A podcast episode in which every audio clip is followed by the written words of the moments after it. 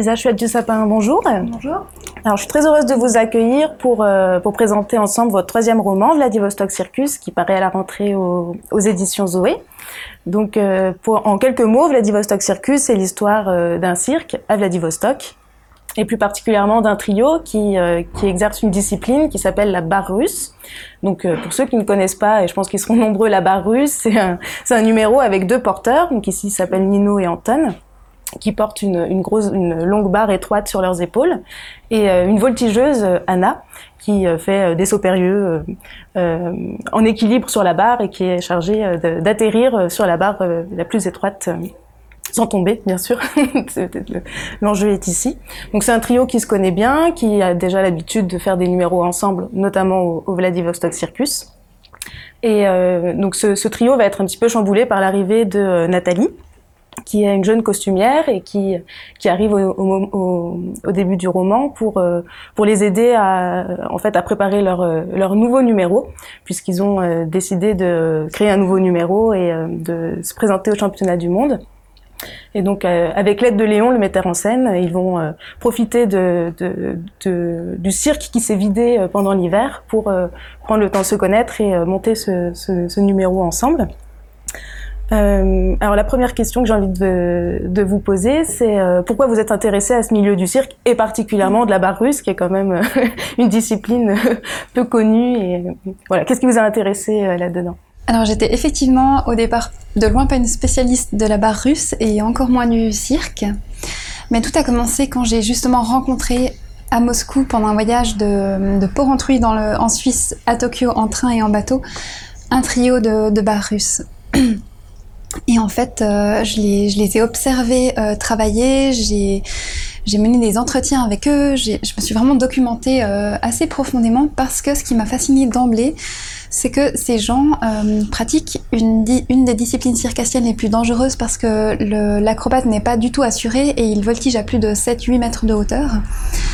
Et en fait, pour en arriver à cette prouesse, il faut une confiance absolue, on peut même dire vitale, entre d'une part les porteurs qui doivent mettre des années littéralement euh, à pouvoir créer cette communication euh, non verbale à travers juste cette barre en fait qu'ils portent sur leurs épaules pour pouvoir assurer la survie de l'acrobate. Et l'acrobate, lui, doit s'en remettre complètement au porteur. Et quand je dis complètement, c'est à tel point qu'il doit même plus chercher à s'équilibrer lui-même quand il est debout. Parce que s'il s'équilibre lui-même, il tombe. Parce qu'en fait, à ce moment-là, ça annule le travail des porteurs. Et ce que je trouvais très beau, c'est que ces gens-là, en fait, euh, au départ, n'ont pas de lien euh, forcément d'amitié, ni de d'amour, ni de. C'est pas des, des, gens de la même famille non plus. Et je me suis dit, mais pourquoi, en fait, euh, passer sa vie, passer des milliers d'heures à travailler un mouvement pour chercher cette perfection, ce risque aussi, au péril de sa vie et et comment se construit cette confiance?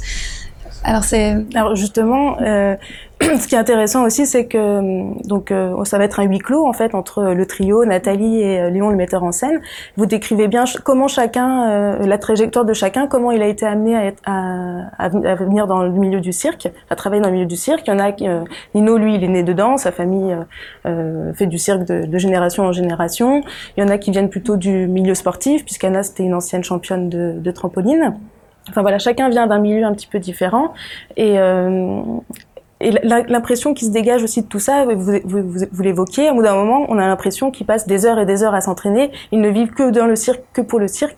Et euh, alors l'atmosphère du huis clos euh, renforce cela, mais on a l'impression aussi que ce chapiteau et ce cirque, ça devient un petit peu une prison pour eux et que c'est une histoire de vocation pour pour leur discipline. Je crois qu'en fait, ce roman, il s'appelle Vladivostok Circus, mais au fond, il parle pas vraiment du cirque, ça parle beaucoup plus des relations humaines et c'est presque un prétexte en fait. D'ailleurs, c'est un cirque qui est entre deux saisons. C'est euh, un cirque en, béton, un cirque russe euh, traditionnel, donc c'est pas un chapiteau qui va tourner. Et effectivement, il y a, euh, il y a d'ailleurs la seule caravane du cirque, elle a, pas de roue en fait. C'est euh, c'est assez métaphorique, effectivement. Mais je pense que c'est parce que ce qui m'intéressait avant tout, c'était d'étudier ce qui se joue entre ces personnages et peut-être le, leur tentative aussi de, se rapprocher, de justement chercher à construire ce lien si important, malgré leurs failles respectives et malgré le fait qu'ils parlent pas forcément la même langue, qu'ils viennent un peu des quatre coins du monde. Surtout Nathalie, en fait, cette costumière qui, elle, euh, sort de l'école, elle vient du théâtre et du cinéma, elle a jamais travaillé pour le cirque. Et euh, elle est assez solitaire, donc pour elle, ce confinement tout d'un coup en, en groupe, c'est difficile à vivre, d'autant plus qu'elle a l'impression que entre le trio se joue quelque chose de hyper important et, et que elle en fait en tant que costumière elle a peut-être le rôle le moins euh, le moins important. Et, et, en fait non et puis c'est tout son cheminement cette tentative de, de rapprochement mais vis-à-vis -vis des autres et peut-être vis-à-vis de la conscience de l'importance qu'elle a dans son propre travail en fait qui, m'apportait de, décrire dans, dans ce roman là et justement, Nathalie, elle, euh, donc elle va vivre euh, avec le, euh, avec, avec le groupe, mais toute la première partie du roman, elle a besoin de s'échapper en fait un petit peu de, de cette atmosphère. Elle, au début, elle a un, un, une chambre d'hôtel dans Vladivostok qu'elle a du mal à quitter d'ailleurs, avant de s'installer dans la caravane. Et, et, justement, pourquoi avoir fait ce choix de, de, Vladivostok, donc qui est une ville russe, mais à l'extrême-orient. Je sais que vos deux premiers romans se passaient en Asie, en Corée du Sud et, et au Japon. Là, on n'est pas tout à fait dans l'Asie, mais mais pas très loin quand même.